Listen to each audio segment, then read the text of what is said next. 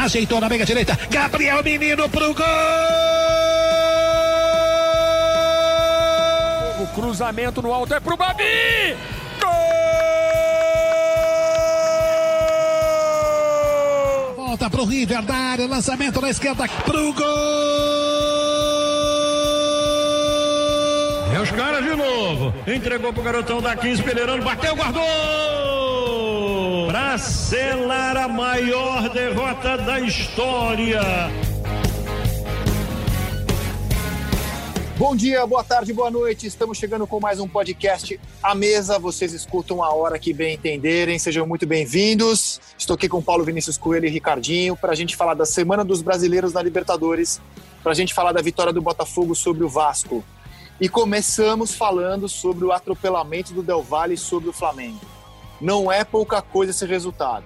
É simplesmente a maior derrota da história do Flamengo na Libertadores e a maior derrota do atual campeão, do campeão vigente em uma edição de Libertadores. Ou seja, não dá para tratar como algo normal. Paulo Vinícius Coelho, bem-vindo. Como você viu o que aconteceu ontem em Quito? Já que nós vamos falar da má notícia, eu vou começar pela boa notícia. A última vez que o Flamengo tomou 5 a 0 foi em 2009 para Curitiba e terminou aquele ano campeão brasileiro. Repita a informação. A última vez o Flamengo tomou 5 a 0 foi em 2009, 14 de junho de 2009, Curitiba 5, Flamengo 0. Aquela mesma campanha, o Flamengo terminou campeão brasileiro. Entendi. Bom, não sei se o passado ajuda muito nesse momento para a gente explicar o que aconteceu ontem ao torcedor rubro-negro. Ricardinho, bem-vindo ao podcast A Mesa, é um prazer conversar contigo, meu caro. É, você, como é que você explica essa derrota de ontem? É a altitude? É a atitude dos jogadores? É o trabalho do técnico? É a qualidade do adversário? Por onde você começa, Ricardinho? Bom, prazer é meu estar participando com vocês. É, eu acho, Isaac PVC, eu acho que de tudo um pouco, porque uma derrota de 5 a 0 é, não dá para você botar só na conta do, do, do treinador, não dá para você botar na conta da altitude, é, não dá para você não deixar de botar na conta da atitude dos jogadores. Então eu acho que é o, o 5 a 0 é o resultado de tudo isso. Eu acho que faltou atitude, faltou de repente um pouquinho do entendimento da altitude também de você, porque por mais que você tenha um time de qualidade, como o Flamengo tem, um elenco de qualidade, você tem que saber jogar também na altitude, ter uma, uma estratégia para poder vencer na, na altitude. É, enfrentou um time bom, um time leve, um time que usa muita velocidade. O Flamengo sabia disso. E, e, e também não dá para você tirar a responsabilidade também do treinador, né? Porque são escolhas, às vezes as escolhas elas são geniais, às vezes as escolhas não dão certo, né? E eu acho que também foi o caso é, ontem do, do Flamengo. Esse, esse conjunto é, resultou nos, no, no 5 a 0 que como você bem colocou no começo, mais uma conotação, e a gente fala isso muito no futebol, foi um atropelo, né? É, o Del Valle atropelou o Flamengo por, por 5 a 0. O PVC, é, falava-se muito do Jesus, né? Ele teve mais títulos que derrotas. O Domenech Torren já chega a poucos dias de trabalho, né? Um pouco mais de um mês de trabalho, ao número de derrotas que o Jesus teve em um ano. Em um ano ele já atingiu as quatro derrotas. E uma declaração do Miguel Ángel Ramírez, treinador do Del Valle, me chamou a atenção. E a gente vai debater muito isso no Seleção Sport TV de logo mais, porque estamos gravando na manhã de sexta-feira. O Miguel Ángel Ramírez diz o seguinte: é, nós enfrentamos o Flamengo outras vezes e individualmente o time é muito bom, mas era mais difícil marcar o Flamengo de antes do que o Flamengo de agora. Ele, ele fez essa análise do jogo. E eu começo conversando contigo porque é, é inevitável falar desse número. É inevitável falar desse número, né? O Domenech Torren já teve, é, a, no pouco tempo à frente do Flamengo, o mesmo número de derrotas que o, o Jesus em um ano. E aí, PVC? Essa questão de marcar mais fácil o Flamengo não tem a ver com jogo de posição antes que a gente comece a discutir isso. Porque o Independente Del Vale também faz o mesmo estilo. É, é um time que, que joga num 4-3-3, que, que man, aquela história de você ah, não é ficar estático, mas é esperar no seu quadrante, porque a bola vai chegar até você. É a mesma maneira de jogar. Eu não acho que é pela altitude. Acho que não é. Tem informações do pessoal do GE sobre como os jogadores não estão reagindo bem aos treinos e a maneira como o Domenech faz algumas contradições dele. Ontem, algumas contradições são muito aparentes. Por exemplo, ele, depois de jogar o segundo tempo contra o Ceará, colocando atacantes e dizendo na entrevista coletiva que quando você coloca muitos atacantes em campo, você abre mão do controle ele vai para o primeiro tempo tentando ter a posse de bola com a formação com o Everton Ribeiro. Era no 4-2-3-1, o Everton Ribeiro pela direita, o Diego por dentro, a Rascaeta na esquerda e o Gabriel de centroavante. O Gabriel inverteu com a Rascaeta e foi para a ponta esquerda, mas não foi em todos os momentos. E, no segundo, e aí ele teve 41% de posse de bola no jogo, apesar de tentar disputar a posse de bola com o Del Valle, que é um time que contra o Jorge Jesus já tinha feito já tinha imposto a pressão ao seu estilo com troca de passe, com posse de bola. E aí, no segundo tempo, ele repete o que fez contra o Ceará. Ele coloca o Bruno Henrique, o Michael, o Pedro e mantém o Gabriel, que não foi substituído depois daquele chilique do Maracanã. Então, exatamente contra um time que tem controle, ele fez o que três dias atrás diz que significa perder o controle, que é lançar mão dos seus atacantes em detrimento dos meio-campistas. E os jogadores percebem essas contradições. O jogador ele se convence pela qualidade do treino. O Domenech é muito gente boa, não adianta, não é esse o ponto. Ele tem que seduzir os jogadores pela qualidade do treinamento e das informações que ele passa. Gozado você falar isso, né? É, porque a impressão que eu tinha vendo jogos, impressão não, né? A certeza, a informação, porque isso era público, os jogadores falavam sobre esse assunto. Quando a gente viu o Flamengo do Jesus jogar, a gente notava funcionários alegres trabalhando. Né? O PVC tem uma frase que eu gosto muito na nossa profissão, que é redações aborrecidas fazem jornais, fazem programas aborrecidos. Redações felizes, é, redações felizes fazem programas felizes. Quando você está bem no seu meio de trabalho, você pode ser advogado, lixeiro, pedreiro, médico, dentista, jogador de futebol. Quando você está feliz no seu trabalho, você faz um trabalho mais feliz. Isso é óbvio, isso é óbvio. Então, o time do Jesus era um time feliz. Isso se refletia no campo. E eu noto um time estranho agora, Ricardinho. Eu sei que é fácil falar depois de uma derrota. Mas ontem, por exemplo, vendo o jogo, eu notava os jogadores meio anestesiados. É, eu, vou, eu vou dar todo o desconto possível da altitude, é óbvio. Vou dar todo o desconto possível da altitude. Mas não me refiro só ao jogo de ontem. Eu noto um Flamengo menos alegre, menos satisfeito. É, enfim, queria até a sua visão do ponto de vista do atleta, Ricardinho. Como é que você tem enxergado os jogadores do Flamengo em campo, meu velho?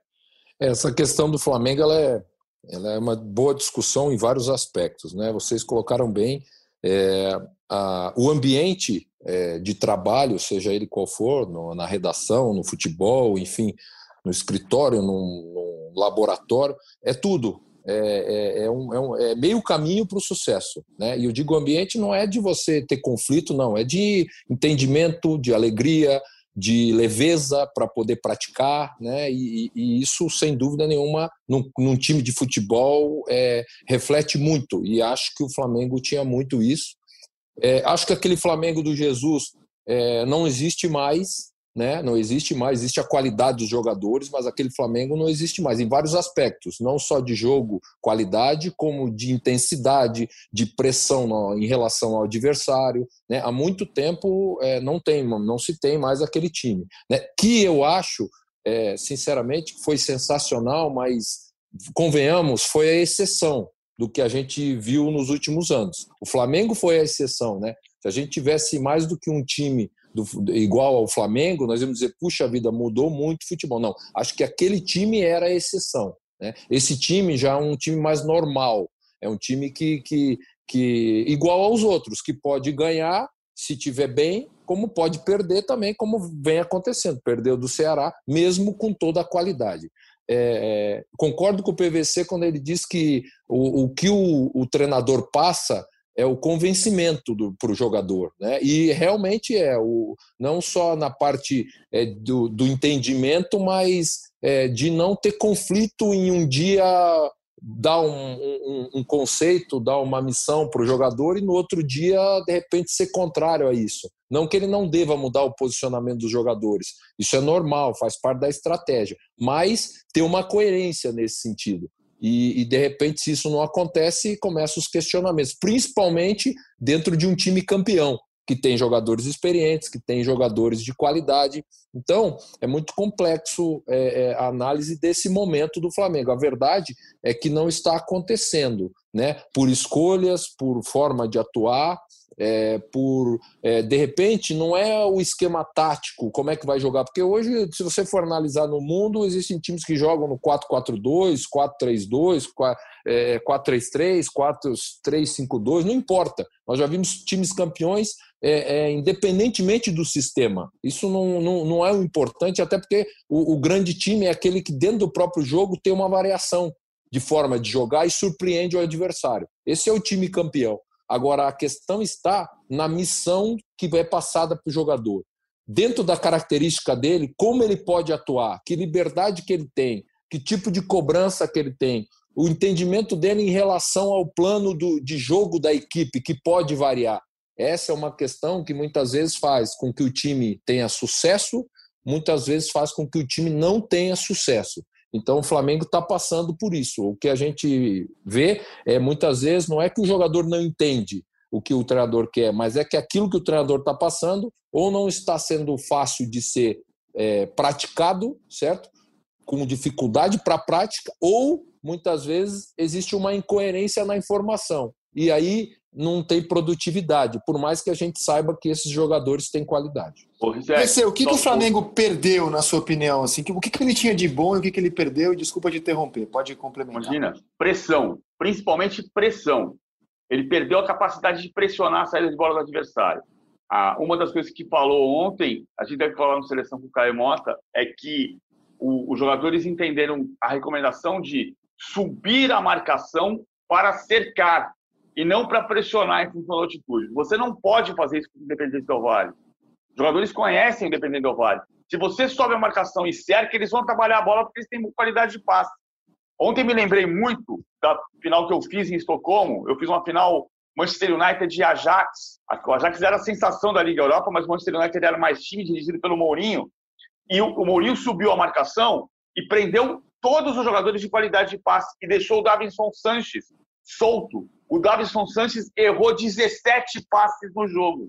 Deixa jogar. Esse cara pode jogar. Os outros não podem. E ontem era o Schunk. Se você prende o Segovia, que tem um passe qualificado, e deixa o Schunk jogar, ele ia errar todos os passes. Então falta essa inteligência e a pressão coordenada. O Flamengo não pressionou em nenhum momento. O ano passado, que eu ia falar agora, assim, me incomodou confesso me incomodou muito aquela história do perder não é normal. Porque, por isso que eu toquei nesse ponto do 5 a 0 a última vez, de 2009, que saiu do 5 a 0 para ser campeão. Perder é normal. Você, o problema é você saber sair da derrota. Você vai perder. O, o, tanto que o último campeão brasileiro invicto foi o Internacional em 1979. Então faz 41 anos que não tem um campeão que não perca. Aí, o ano passado tinha toda aquela, aquela maneira como se tratou da saída do Abel, o Abel disse uma frase infeliz depois de perder em Belo Horizonte para o Atlético Mineiro 2 a 1 de virada. Não, perder aqui é normal. Perder o Flamengo, o Flamengo não é normal, tá bom. O Flamengo jogou 29 vezes contra o Atlético em Belo Horizonte e perdeu 15. O Flamengo jogou 10 vezes contra o Ceará em Fortaleza e perdeu uma pela primeira vez no domingo. Aí tem um tratamento que muda, né? O Domenech não tem que ser vítima do que aconteceu no ano passado. Ele tem que ter o entendimento dos jogadores. Mas é preciso saber sair da crise. Você precisa sair de um cachapante 5 a 0 botar a bola no chão, chamar todo mundo para conversar e falar assim: o que, que não está dando certo? E sair para avançar. Porque aí, nesse caso, você sai da derrota para o título. É, mas assim, ó, perder é normal, só que o Flamengo do Jesus nos deixou mal acostumados. Sim. Porque das quatro derrotas que ele teve, a gente pode até relativizar uma delas, né? A derrota para o Santos na última rodada com o Flamengo já campeão. Então, assim, é, jogo que valia mesmo para o destino do Flamengo, ele perdeu três, né? O, o, o, que ele, o quarto que ele perdeu, o Flamengo já tinha o título assegurado. E, e, eu acho que o torcedor do Flamengo que nos ouve, na verdade, todo mundo que gosta de futebol e que viu o time do Jesus jogar e que nos ouve, ele está tentando entender por que, que esse time, que ainda é dono de um elenco melhor que os demais, ainda é dono de um elenco muito superior aos demais, por que esse time virou uma equipe comum? Por que esse time está tão vulnerável e virou uma equipe comum? Ricardinho, você tem uma explicação? Pois é, é e aí é, não colocar na, só na conta do, do, do, treinador, né? Pelo contrário, ele tá, a gente fala em termos de, de trabalho no início do trabalho dele, mas é inevitavelmente, é, não é comparar, mas se são os mesmos jogadores. Pelo contrário, é, no meu entendimento, o Flamengo qualificou o seu elenco no ano passado e qualificou bem, porque se o ano passado ele tinha é, um bom time, um, um, bom elenco, esse ano ele trouxe mais jogadores, principalmente do meio para frente, de qualidade. Então ele qualificou o seu elenco. Ah, perdeu o Rafinha, mas trouxe o Isla, que é, ontem, alguns dos gols foram é, do lado dele, na lateral, lá, né, nas costas dele, enfim, mas são circunstâncias. É um bom jogador, já demonstrou que é um jogador experiente, de qualidade. Agora, se o time não consegue performar, desempenho, sendo que esse mesmo time, o ano passado, encantou a todos, né, é, é, é essa questão de estratégia, de é, é, como atuar, né, de, de a tática, de passar a mensagem, ela é, ela é essencial, ela é essencial, porque são os mesmos jogadores, é o mesmo time, ah, mas tem o desempenho individual. Perfeito, você tem que colocar na conta do jogador que o, de repente o ano passado estava muito bem, fez uma grande temporada, esse ano não está tão bem.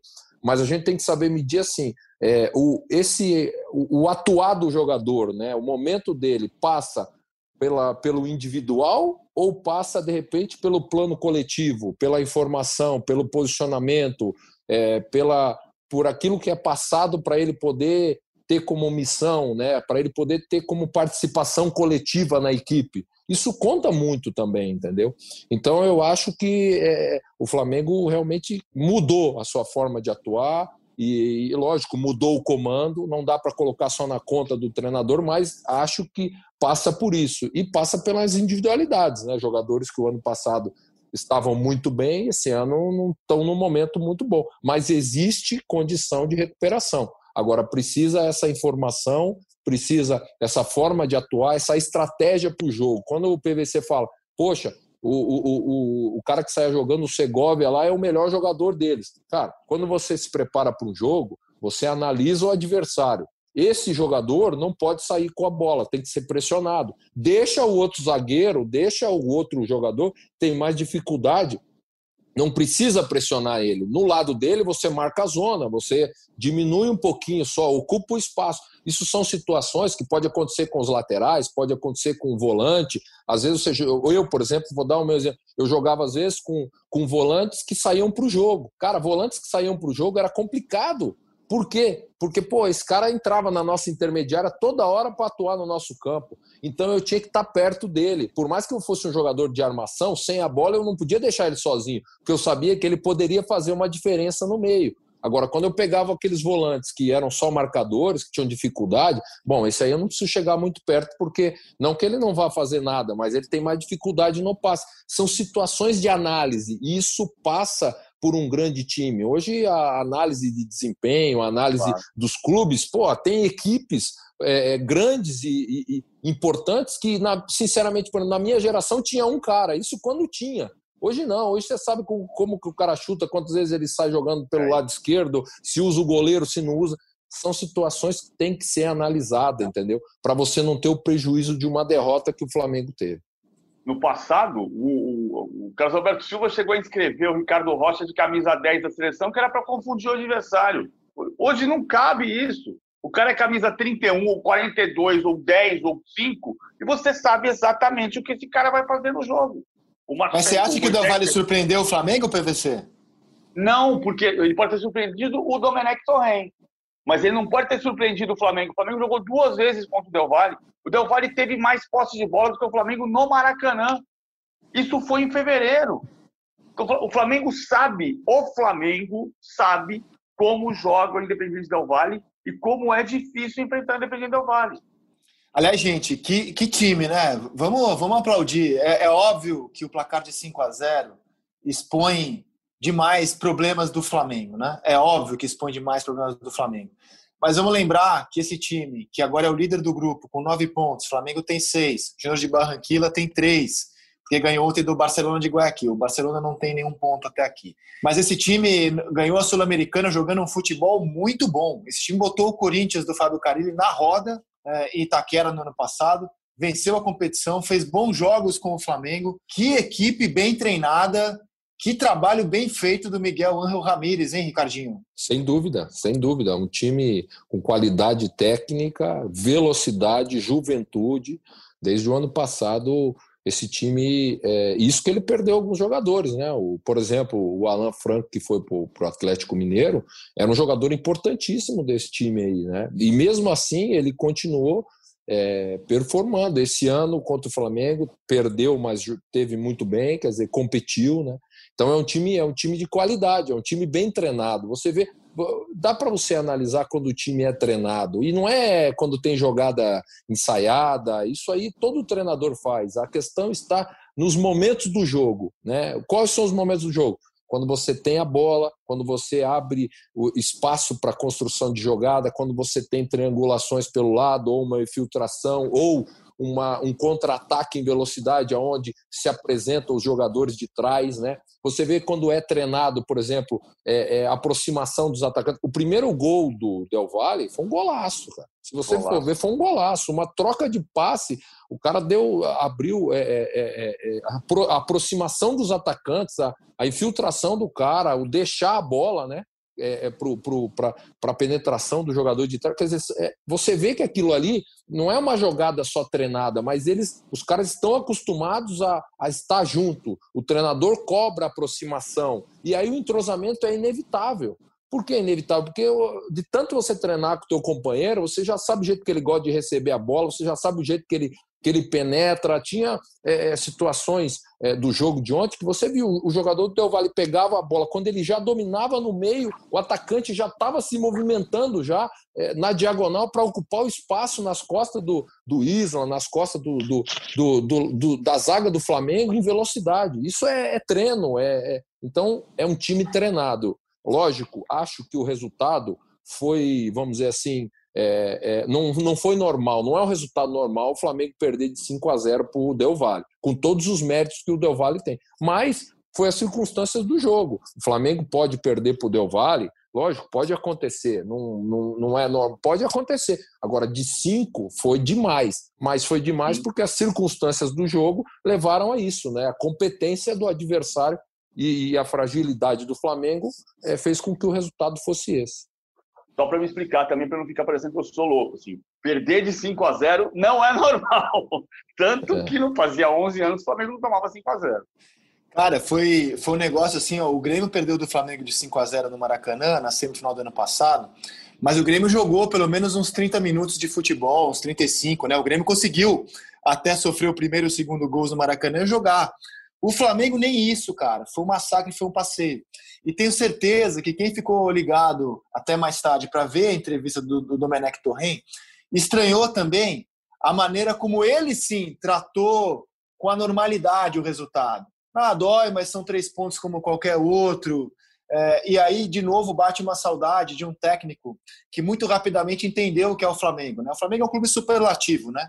Tudo no Flamengo é, ligado no amplificador, as derrotas e as vitórias. E o Jesus, primeiro que eu acho muito difícil um time do Jesus, o time do Jesus, melhor dizendo, tomar cinco gols no jogo. Mas o Jesus reagiria diferente diante de um fato assim. O Domenech tratou aquilo, ele é muito educado, ele está se esforçando para falar português, parece ser uma ótima figura. Mas vê-lo tratar o 5 a 0 com normalidade também foi algo que me chocou, assim. Pensei assim, cara, ele ainda não entendeu onde ele está. Ele ainda não entendeu direito onde ele está. E para foi... fechar o campo. Fala, PVC. Ele foi auxiliar do Guardiola que meteu 6 a 2 no Real Madrid. Ele sabe o tamanho disso, ele precisa saber o tamanho disso. Né? É. Agora, vamos projetar, né? O Flamengo vai jogar terça-feira contra o Barcelona de Guayaquil, ainda no Equador, e vai fazer depois dois jogos em casa. Em termos de classificação, por incrível que pareça, o 5 a 0 é menos complicado para o Flamengo do que os 2 a 2 do São Paulo no Morumbi, concorda? Contra o River Plate, em termos de classificação. Obviamente, não estou comparando os resultados. É, até porque o problema só é, ontem acabou 2 a 1 pro, pro Júnior Barranquilla, né? Tava um até o finalzinho Sim. e acabou 2 a 1 pro Júnior. Esse resultado não foi bom pro Flamengo, porque o Júnior, embora o Júnior vá jogar com o Flamengo no Maracanã, ah, aí, aí deu mais chances de igualar, né? O Flamengo não pode perder para o Júnior, mas, mas, o Flamengo tem muito mais chances de classificação que o São Paulo, como você falou. Por quê? O São Paulo está em terceiro lugar na chave e o São Paulo, no segundo turno, vai enfrentar o River Plate em Buenos Aires e a LDU em Quito. É, aqui está o grande drama. Uh, você vai fazer os dois jogos mais complicados. A LDU está jogando bem. A melhor partida do São Paulo no ano foi contra a LDU 3 a 0 no Morumbi. Mas a LDU está jogando bem. A LDU meteu 3 a 0 no River Plate em Quito. Esse jogo para o São Paulo é duríssimo, dificílimo. Isso de fato é verdade. O Flamengo tem que conseguir um bom resultado no Barcelona na terça-feira. Não pode perder para o Barcelona, porque o Júnior pode ganhar no Independente e ficar todo mundo com seis pontos. Nesse caso ainda, o Flamengo tem que ganhar do Independente Del no Maracanã e do Júnior de Barranquilla no Maracanã. O Flamengo tem a faca e o queijo na mão. Daí a necessidade de entender os problemas que levaram a esse 5 a 0 botar a bola no chão e caminhar. Não é entender como normal, é entender que a derrota já aconteceu. Agora é partir para outras vitórias, porque o time pode ser campeão da Libertadores. Agora, o Ricardinho, vamos falar do River Plate contra o São Paulo. Quando é, a gente mostrou nos programas de debate as escalações lado a lado, era óbvio que a gente via um time superior com a camisa do River Plate. O River Plate tem jogadores melhores do que o São Paulo em quase todas as posições, em quase todas as posições. E como time também, essa equipe já fez muito mais coisa nas mãos do Galhardo do que o São Paulo. Só que eu não esperava ver essa superioridade em campo, porque fazia 190 dias que o River não fazia uma competição, não fazia um jogo oficial. 190 dias, o River não entrava em campo desde março. No entanto, apesar de tanto tempo de inatividade, eu via uma equipe muito mais consciente, muito mais tranquila em campo, sabendo o que tinha que fazer, envolvendo o São Paulo. É, confesso que fiquei assustado com essa superioridade do River diante do São Paulo, mesmo 190 dias sem jogar. E você, Ricardinho, como é que viu a situação? O aspecto físico, Rizek, ele, lógico, no futebol de hoje, ele é importantíssimo né? Porque você as ações para você realizar ações, para você é, é, taticamente poder executar bem a sua função, você tem que fisicamente estar bem. Mas não é só isso, né? É, o futebol, ou, ou a, a, definição é, de um jogo de futebol, uma conquista, ela passa pela parte física, mas ela tem um, e para mim um, um, um ponto muito maior que é a parte do entendimento tático e principalmente da qualidade técnica. Quando você tem qualidade técnica numa condição física, vamos dizer assim, pode não ser a ideal, foi o caso do River, porque ficou muito tempo sem jogar. Mas você tem qualidade técnica, uma condição física aceitável, mesmo com por um primeiro jogo.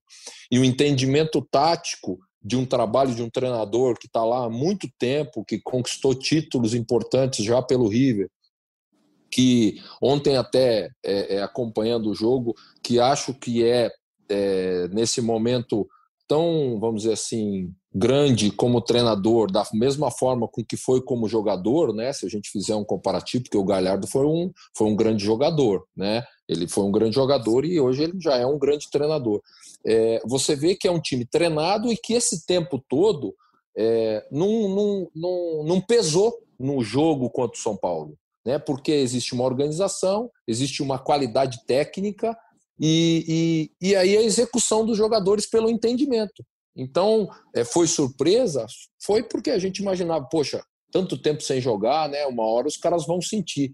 E o que aconteceu é, no jogo é, foi que o São Paulo, eu acho, que achou o segundo gol de empate em seguida do segundo gol do Rio. Quando o River faz 2 a 1 um, são Paulo rapidamente, no lance seguinte, praticamente, né, um, dois minutos depois, acaba encontrando o um empate. Porque se não encontra o um empate ali, dificilmente o São Paulo ia conseguir é, é, o empate novamente. Pelo contrário, corria o risco de até de levar mais, mais gol. Como o São Paulo empatou, é, ficou aquele jogo até o final, né? Mas o River teve uma postura que a gente já sabe, né? Que é um time treinado, é um time que, que per, perde jogadores, mas, mas a base, e o Galhardo faz muito bem isso, acaba é, é, é, revelando novos nomes, né? Nomes de qualidade dentro da forma de jogar do River. Então, assim, é, foi um time que, que se impôs, mesmo jogando no Morumbi, é, se impôs e, e, e, é um time em potencial aí já nessa, nessa volta da Libertadores. É um time em potencial mais uma vez de ter uma grande Libertadores e ser um dos times que vai, que vai brigar por essa conquista. Com o enfraquecimento do Flamengo, uh, o River, que era campeão da Libertadores até 45 do segundo tempo ano passado, sem dúvida, cara, ele desponta como um grande time vigente no continente, né, nesse momento. Mas fala, PVC ele, ele mudou, o Galhardo mudou o sistema tático em relação ao ano passado. Aliás, ele jogou, ele foi campeão em 2015 no 4-2-3-1. Ele foi vice-campeão em 2018 num 4-2-3-1 também. O ano passado ele jogava 4-1-3-2 com o Enzo Pérez fazendo o primeiro volante, como fez ontem. E ontem ele jogou um 4-3-3, porque ele lançou o Juliano Álvares numa ponta e lançou do outro lado o Matias Soares. Matias Soares faz a diagonal, se aproxima do, do Santos Porré, inverte posição com ele. E o Julião Álvares fez uma partida estupenda. O Julião Álvares era menino, menino de tudo em 2018, quando jogou, entrou na final no segundo tempo ou na prorrogação contra o, o Boca Juniors no Bernabéu, fez uma partida decisiva e ontem, para mim, foi melhor em campo de longe. Nátio Fernandes joga muito no meio campo, Dela Cruz está ganhando maturidade, Dela Cruz que é irmão adotivo do Carlos Sanches. O time, o time jogou com uma consciência impressionante, surpreendente para quem não atuava há 190 dias. Como jogava super bem contra o Flamengo até tomar a virada. Esse time é muito bom. E, e amigos, é, aí a gente tem que falar do Galhardo, que está no River Plate desde 2014. Eu confesso que eu não tenho isso aqui, não sei se o PVC já conseguiu apurar. Quantos técnicos e quantos times diferentes, maneiras diferentes de jogar o São Paulo teve de 14 para cá? Enquanto ah, o Galhardo vai dando, vai dando continuidade ao seu trabalho, né? vai perdendo um jogador, repõe aqui, achou na base, contrata ali, vai fazendo as mudanças que ele acha necessárias para o time se manter competitivo, ou seja, vai dando sequência ao trabalho dele. O São Paulo vai trocando de técnico a cada seis meses. Isso também tem uma influência no que a gente viu ontem, ou não, Ricardinho? Sem dúvida nenhuma, sem dúvida. E, e quando a gente fala que é, o treinador ele tem que ter uma forma de jogar, ele tem que ter o seu conceito, mas isso não quer dizer que não hajam variações. O Galhardo foi campeão em um esquema tático duas vezes, né? Como o PVC colocou. O ano passado, na final contra o Flamengo e na Libertadores, jogou diferente. Ontem entrou jogando novamente diferente, num 4-3-3. E assim, isso não quer dizer que vai confundir a cabeça do jogador, não. Ele sabe a característica de jogador que ele tem, ele sabe é, como ele pode utilizar o jogador, e o jogador tem esse entendimento. Porque pode acontecer uma variação tática assim, não tem, não tem, pelo contrário, você acaba surpreendendo o adversário numa movimentação, num posicionamento. Então, eu acho que esse é a excelência de um trabalho de um grande treinador. Por isso que ele está há tanto tempo. Ah, lógico, as conquistas ajudam, sem dúvida. É, em qualquer lugar do mundo onde no, no, no, futebol onde não há conquista e há um investimento, é, se você não conseguir êxito, você é trocado. Agora, existe paciência e existe você deixar o treinador acreditar no trabalho do treinador, acreditar na filosofia dele, na forma que ele trata os jogadores, na forma que ele entende o futebol. E por isso que o Galhardo está há muitos anos já no, no River, conquistando títulos, revelando jogadores. O, River vem um jogador importante de uma temporada, seja um atacante, seja um lateral, e acaba dando oportunidade para jogadores da base, revelar esses jogadores, que depois de alguns anos também passam a ser jogadores de mercado, sendo negociados. Então, o trabalho dele é excelente, é excelente. Não só nessa parte é, da forma da equipe jogar, né, de, de ser uma equipe competitiva, mas no, no negócio, né, que é revelar jogadores e muitas vezes ter uma negociação, e principalmente em conquistas, em títulos. Então, por isso que ele está há muitos anos à frente do River. Olha Já tem a conta, PVC, de quantos técnicos tem. o São Paulo teve tem. durante a era Galhardo? Dez. Mas assim, o Galhardo assumiu no dia 30 de maio de 2014. Foi anunciado como técnico do River Plate. Nessa época, o técnico do São Paulo era Murici Ramalho. De lá para cá, Murici Ramalho, Juan Carlos Osório, Doriva, Edgardo Balsa, Ricardo Gomes, Rogério Ceni, Dorival Júnior, Diego Aguirre, André Jardini, Cuca e Fernando Diniz.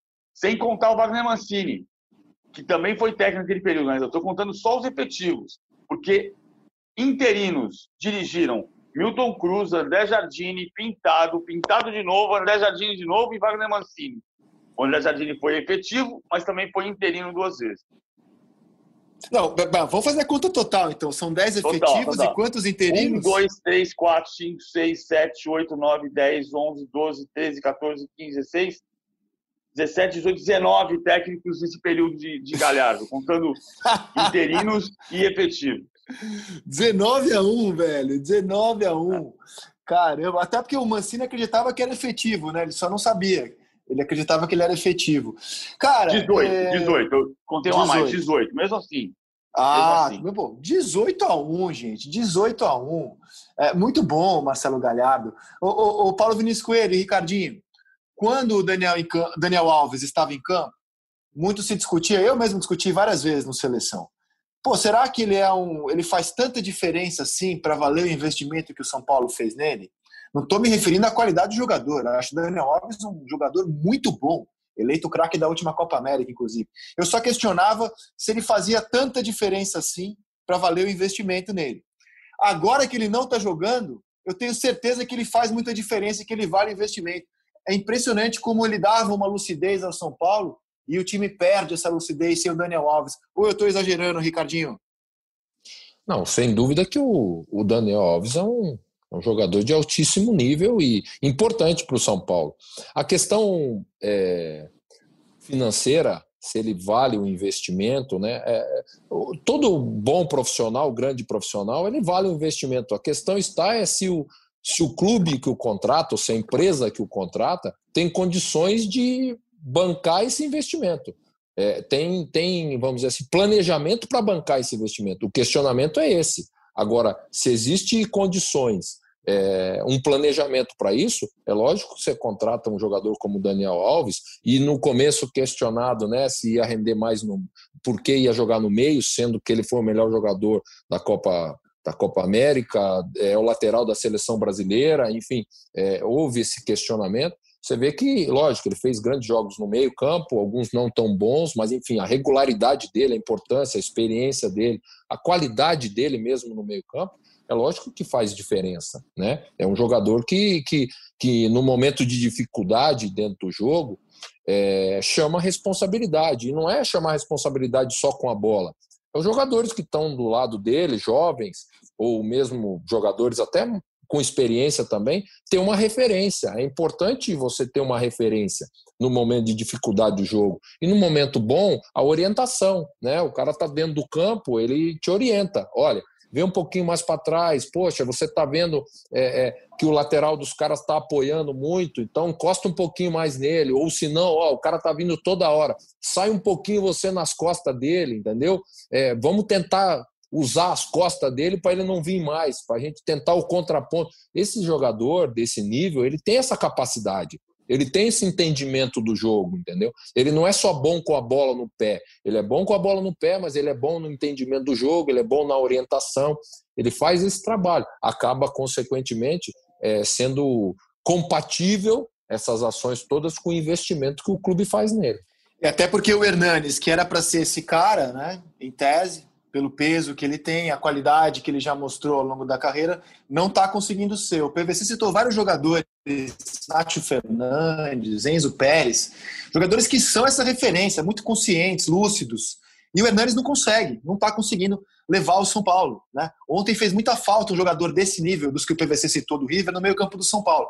Por isso que eu senti a falta do Daniel Alves. Vendo o São Paulo jogar, falava, caramba, se tivesse um jogador ali para segurar a bola, para escolher o melhor momento do passe, de toda forma, o time do River é melhor. Mas com o Daniel Alves, eu acho que o São Paulo teria um pouco mais de é, chance, um pouco mais de peso em campo. E você, PVC? Eu concordo, mas eu, o que me chamou a atenção ontem, um jogador que eu gosto muito é o Igor Gomes, mas a, a, o, o, Igor Gomes precisa de um técnico, pode ser o Fernando Diniz, mas que, que, que desperte nele uma inteligência do posicionamento que ele muitas vezes não tem. Então, quando você. Ele está jogando de segundo atacante. O São Paulo está jogando com duas linhas de quarto. O Igor Gomes ele vem no meio fazer como se fosse um 4-1, 4-1, mas a maior parte do tempo ele sobe na pressão na linha do Pablo para jogar como segundo atacante. O Enzo Pérez tem a inteligência de diminuir o espaço das linhas e ele não consegue ele não, ele não consegue fazer a jogada para receber na diagonal de frente e, e, e, conseguir fazer a tabela e sair na frente para finalizar. Então, ele, eu acho que ele precisa de um técnico que dê a ele, a gente vai ter tecnicamente muito mais explicação disso, mas a inteligência do jogo, a inteligência para olhar o marcador, entender onde tem o espaço, atacar esse espaço que aparece para ele, mas que ele ainda não sabe usar, embora tecnicamente ele seja muito bom. Então acontece que ele não joga. E, e fica à mercê de, de o Hernani ser o condutor, mas é, é, o time precisa ter a, referências em, muitas em muitos lugares. O Igor Gomes tinha que ser esse cara para fazer a transição do meio-campo com o ataque. E não consegue. Exatamente o que o BVC colocou. É, o que precisa para o Igor Gomes, que também acho que é um bom jogador, um jogador útil, de muita movimentação, de intensidade de jogo, de aproximação no ataque com uma facilidade, ele se aproxima do ataque com, com certa facilidade. O que precisa é realmente isso, é orientação, é mostrar o caminho para ele. É, olha, é, é, importante a tua movimentação, poxa, entre o zagueiro e o lateral. Quando a bola chegar do lado do campo, o lateral adversário vai sair para fazer a marcação no, no, nosso jogador. Esse espaço criado do meio para o lado, você pode fazer bem. Entendeu? Quando a bola chegar no centroavante, aproxima dele para fazer uma tabela. Né, para de repente receber uma bola em projeção. Eu acho que ele tem essa característica, essa condição. Ele precisa ser orientado, porque em muitos momentos do jogo ele é um jogador é, que tem uma condição física boa né, e é jovem, ele, ele, ele corre muito o campo, ele se desgasta muito em determinados momentos do jogo né, e, e acaba faltando quando precisa, que é no momento decisivo, dele estar tá bem posicionado, dele estar tá, é, é, perto é, de to, da tomada de decisão, né, perto da área, entendeu? De, de finalizar uma jogada. Então, às vezes, ele acaba se desgastando. E ontem o São Paulo, acho que foi uma equipe que errou muito passe, né? São Paulo ontem perdeu muito a bola, mérito de marcação do River, sim, mas muitas vezes o erro de passe excessivo do São Paulo, a falta de continuidade das jogadas. É, o São Paulo é, trabalha muito a bola, toca muito a bola, mas é, esse toque, quando é em progressão, quando é no espaço, toco e vou à frente, né? Toco e, e, e me projeto. Ele é, é, vamos dizer assim, ele é importante e ele é produtivo.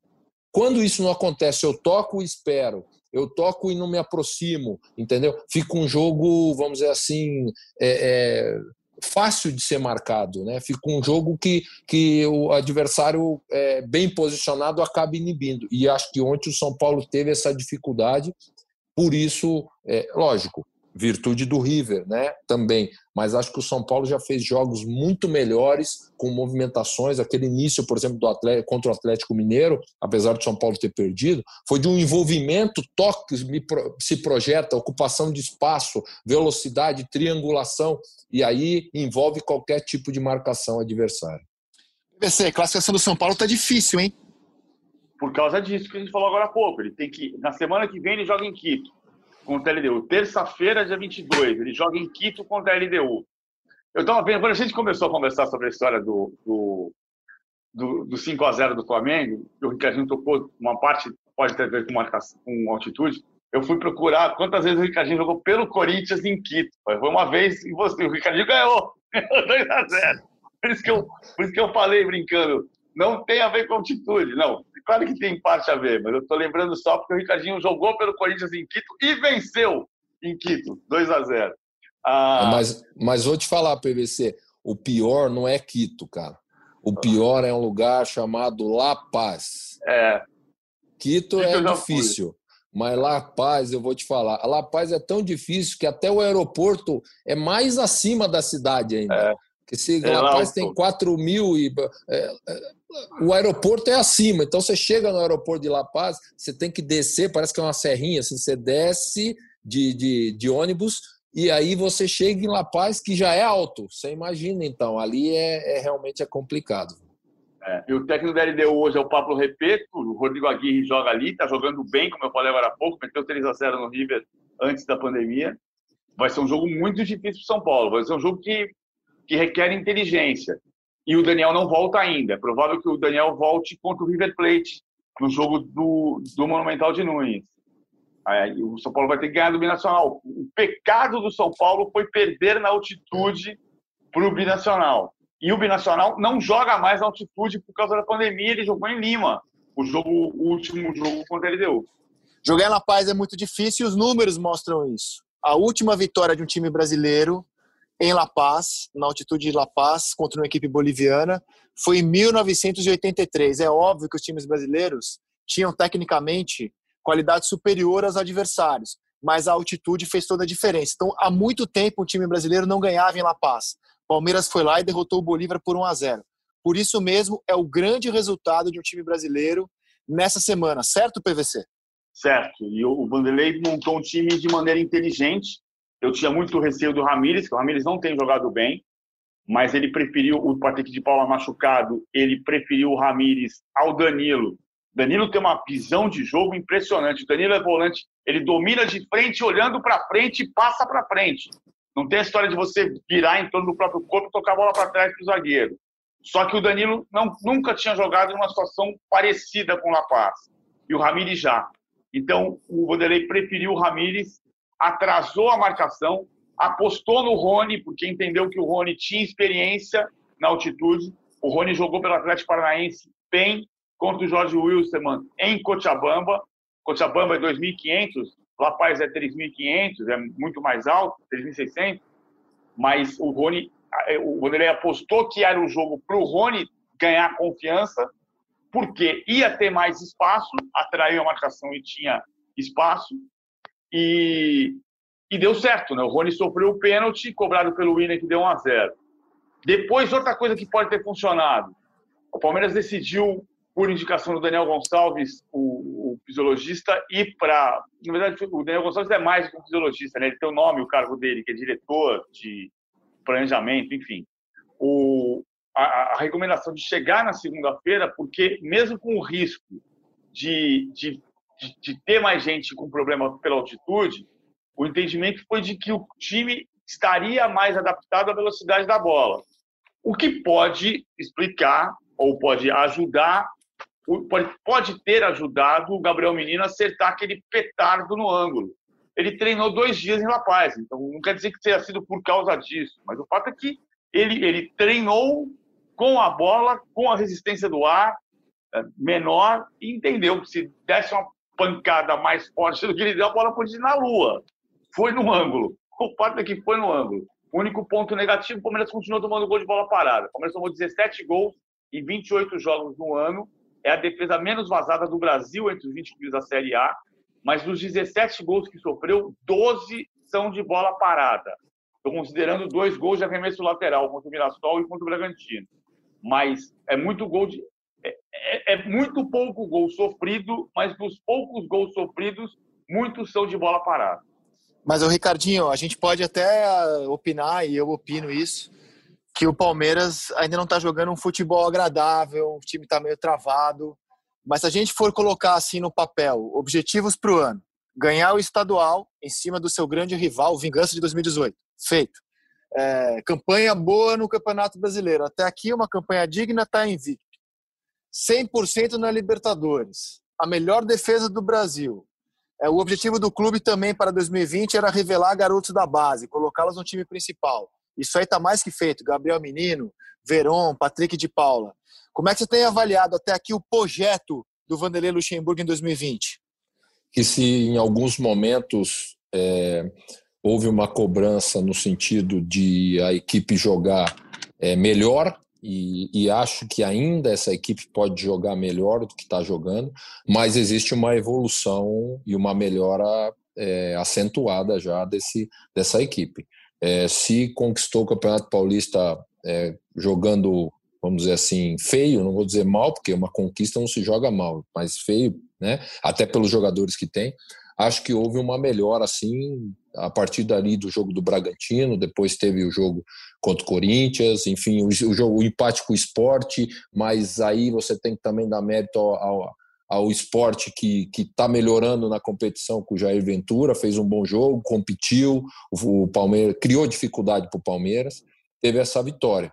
Acho que o Palmeiras tem lastro para melhorar, mas se você analisar é, ainda em cima de tudo isso que você falou, da revelação de jovens, dos resultados na Libertadores, da conquista do Paulista, vou colocar mais nesse momento a melhora, sim, individual de alguns jogadores, né? Porque a gente falava muito do meio-campo, de jogador de construção, do Lucas Lima, Zé Rafael, enfim, Veiga, é, que são jogadores, principalmente o, Lucas Lima e o Zé Rafael, que tem, que tem melhorado nesse aspecto. O Lucas Lima fez alguns jogos muito mais regulares, melhores do que ele vinha fazendo.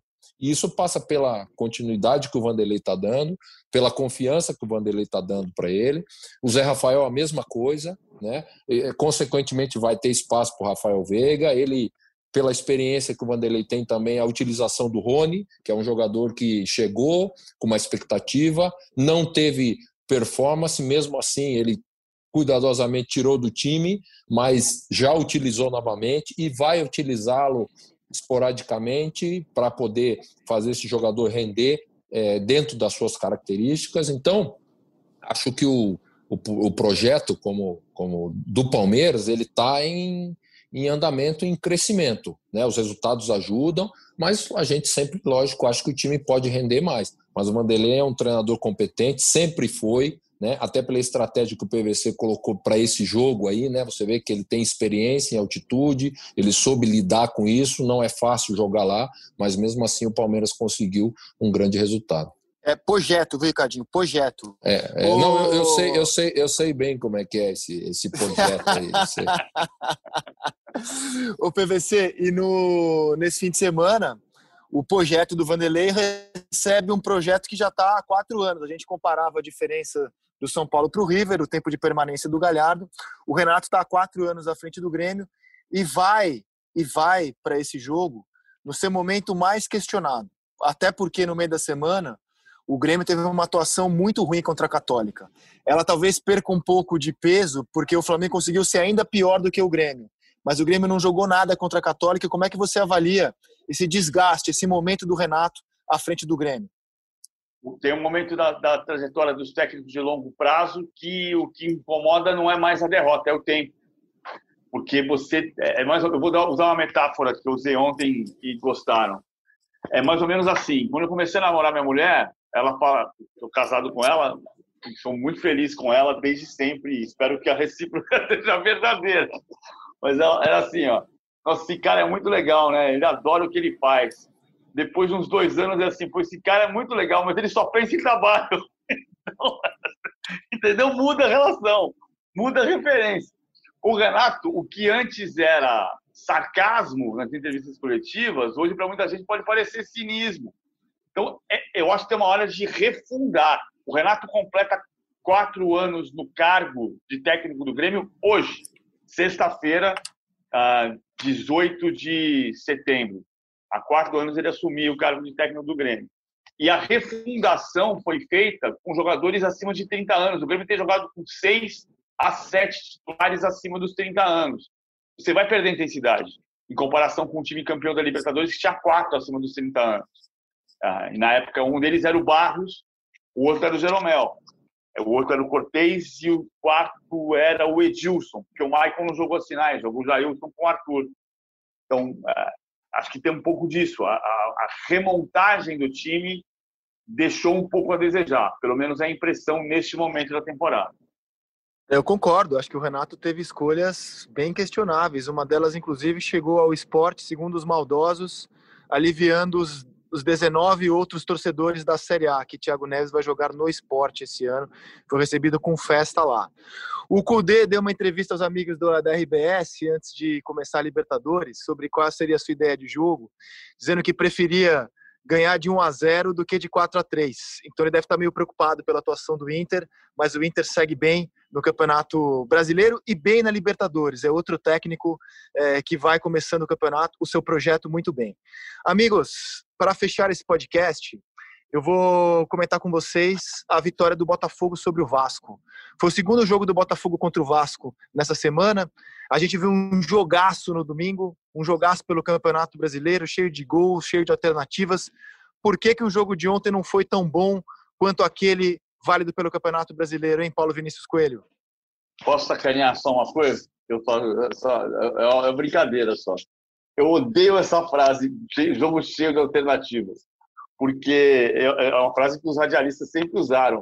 Mas se você pensar, pensar, pensar, um jogo não tem alternativas, ele tem alternâncias. Ou seja, um time manda no jogo, depois ele cai de produção, o outro manda no jogo. A alternativa seria ter uma bifurcação. Um técnico tem alternativa. Eu vou colocar fulano, eu vou colocar ciclano. O jogo ontem não foi ruim. O jogo não foi do mesmo nível do jogo do domingo passado. Mas ele foi um jogo que, que teve o, o Botafogo bem montado, estruturado. O, o autor ele não gosta de fazer linha de cinco, ele gosta de fazer um time que tenha três zagueiros, como tem jogado com o Foster, o Marcelo Benevenuto e o Canu, mas quando o time é atacado pela direita, o Kevin faz a linha de quatro. E quando é atacado do lado oposto, o Kevin marca a linha do meio campo e o Vitor Luiz faz a linha de quatro do outro lado. Isso nem sempre funciona. Então tem momentos em que o Botafogo afunda os cinco atrás, que é uma coisa que o autor não quer e, e perde espaço na frente. Uma bola na trave que o Benítez finalizou, que, que foi a defesa afundou muito e deu todo o espaço para bater de fora da área. O Botafogo, apesar disso, foi melhor no jogo, criou mais, mas tem uma dificuldade de definir a jogada assustadora. Foi definir num cruzamento que o, o Matheus Babi, 1,91m, tinha como seu marcador o Miranda, 1,81m. Miranda não conseguiu ganhar no corpo, o Babi tocou de cabeça e fez 1 a 0 Ricardinho, você conseguiu espiar esse jogo? Conseguiu dar uma olhada no, no Clássico Carioca pela Copa do Brasil? Sim, a gente tem que observar tudo, né, Rizek? Dar uma olhadinha em tudo aí, pra, até para a gente pautar um pouquinho o que a gente vai, vai comentar. Eu, o, eu acho que, primeiro, inevitavelmente, quando você tem jogos consecutivos entre duas equipes, essa situação de um jogo não truncado, mas um jogo quando você vem de um grande jogo aberto com alternativas e tal, como o PVC não gosta que fale, né? É, e sim alternâncias, só para só para encher ele um pouco, é, com alternâncias, é, você você a análise em relação ao adversário é muito maior, porque você jogou no final de semana, joga no meio da semana e pode acontecer de ter um jogo um pouquinho mais amarrado, porque os treinadores também são treinadores é, de alto nível, de, de, identificação. Acho que o início do Ramon é, podemos colocar dessa forma. Acho que já está, é, é, não é ainda um, um, grande treinador, porque o grande treinador se consolida com conquistas, mas pelo trabalho dele é um treinador de capacidade, um treinador de um futuro realmente promissor. E o Paulo, com todas as conquistas, o entendimento dele de futebol. É, isso é absolutamente normal. Acho que o Botafogo é, ontem venceu já vinha alguns jogos, mesmo esse jogo que perdeu contra o Vasco, já vinha jogando bem. É, quando a gente fala jogando bem, não é fazendo grandes jogos, mas jogando bem. É, ele, ele, ele merecia ter ganho do Corinthians lá na Arena, naquele jogo. Ele tomou o gol no fim contra o Flamengo, mas ele podia ter ganho do Flamengo. Ele tomou o gol contra o Atlético Paranaense, né, e ele podia ter tido um resultado diferente. Quer dizer, às vezes o resultado não vem, que era o caso do Botafogo até ontem, quando venceu o primeiro jogo do Vasco. Mas você vê que o trabalho existe, né? Que, que, que existe alternativas, que não é um time que não tem repertório de jogo, mesmo com as suas limitações. O Botafogo é um time que tem as suas limitações, mas tem um plano de jogo, né? Sabe com a bola o que fazer, sabe se defender, comete erros, lógico, como toda equipe. Uma equipe de futebol ela é ela tem que ser ajustada todos os dias. Mesmo quando você vence um clássico ou quando você perde um jogo, você tem que ter esses ajustes, faz parte. Contra um Vasco que tem dois jogadores que estão fazendo a diferença, o Benítez e o Cano, que ontem tiveram poucas é, é, possibilidades, né? mas de um trabalho coletivo muito forte do Vasco. Acho que esse essa fase está em aberto, tem o jogo de volta, acho que está em aberto. A gente deve ter outro grande jogo, aí sim porque o Vasco precisa do resultado, porque o Botafogo não vai se defender o tempo todo, né? Vai ter que sair. Um gol do Botafogo cria um cenário maravilhoso, né? Na, na no jogo de volta. Mas acho que são duas equipes que estão é, nesse momento, seja no Campeonato Brasileiro, seja na Copa do Brasil, é, com performance é, superior à expectativa das suas torcidas. É, acho que a, a, a, torcida do Vasco não imaginava que nesse momento a gente ia estar acompanhando uma performance do Vasco é, é, que o Vasco tem tendo. E do Botafogo também. Ah, mas houve uma cobrança de resultado. Mas se você for analisar o desempenho, o time do Botafogo também tem um desempenho comparado a, ao elenco que tem. Então são dois times que nesse momento acho que têm uma performance maior do que a expectativa que de repente as suas torcidas poderiam ter. A mesa tem edição de Leonardo Bianchi, coordenação de André Amaral e Rafael Barros. Você encontra em ge.globo podcast e no seu tocador favorito. Voltamos na segunda-feira. Paulo Vinícius Coelho, até lá, meu velho. Olha, 11 de abril de 2000, LDU 0, Corinthians 2. Ricardinho tava lá. Ricardinho, que você esteve, esteve conosco numa mesa. Foi um prazer, meu caro. Até a próxima, hein? Estive mesmo, PVC. Obrigado pela lembrança. Um abraço para vocês. Prazer, hein? Ótimo bate-papo. Um abração a todos. Valeu. Valeu, gente. Até a próxima. Valeu. Tchau.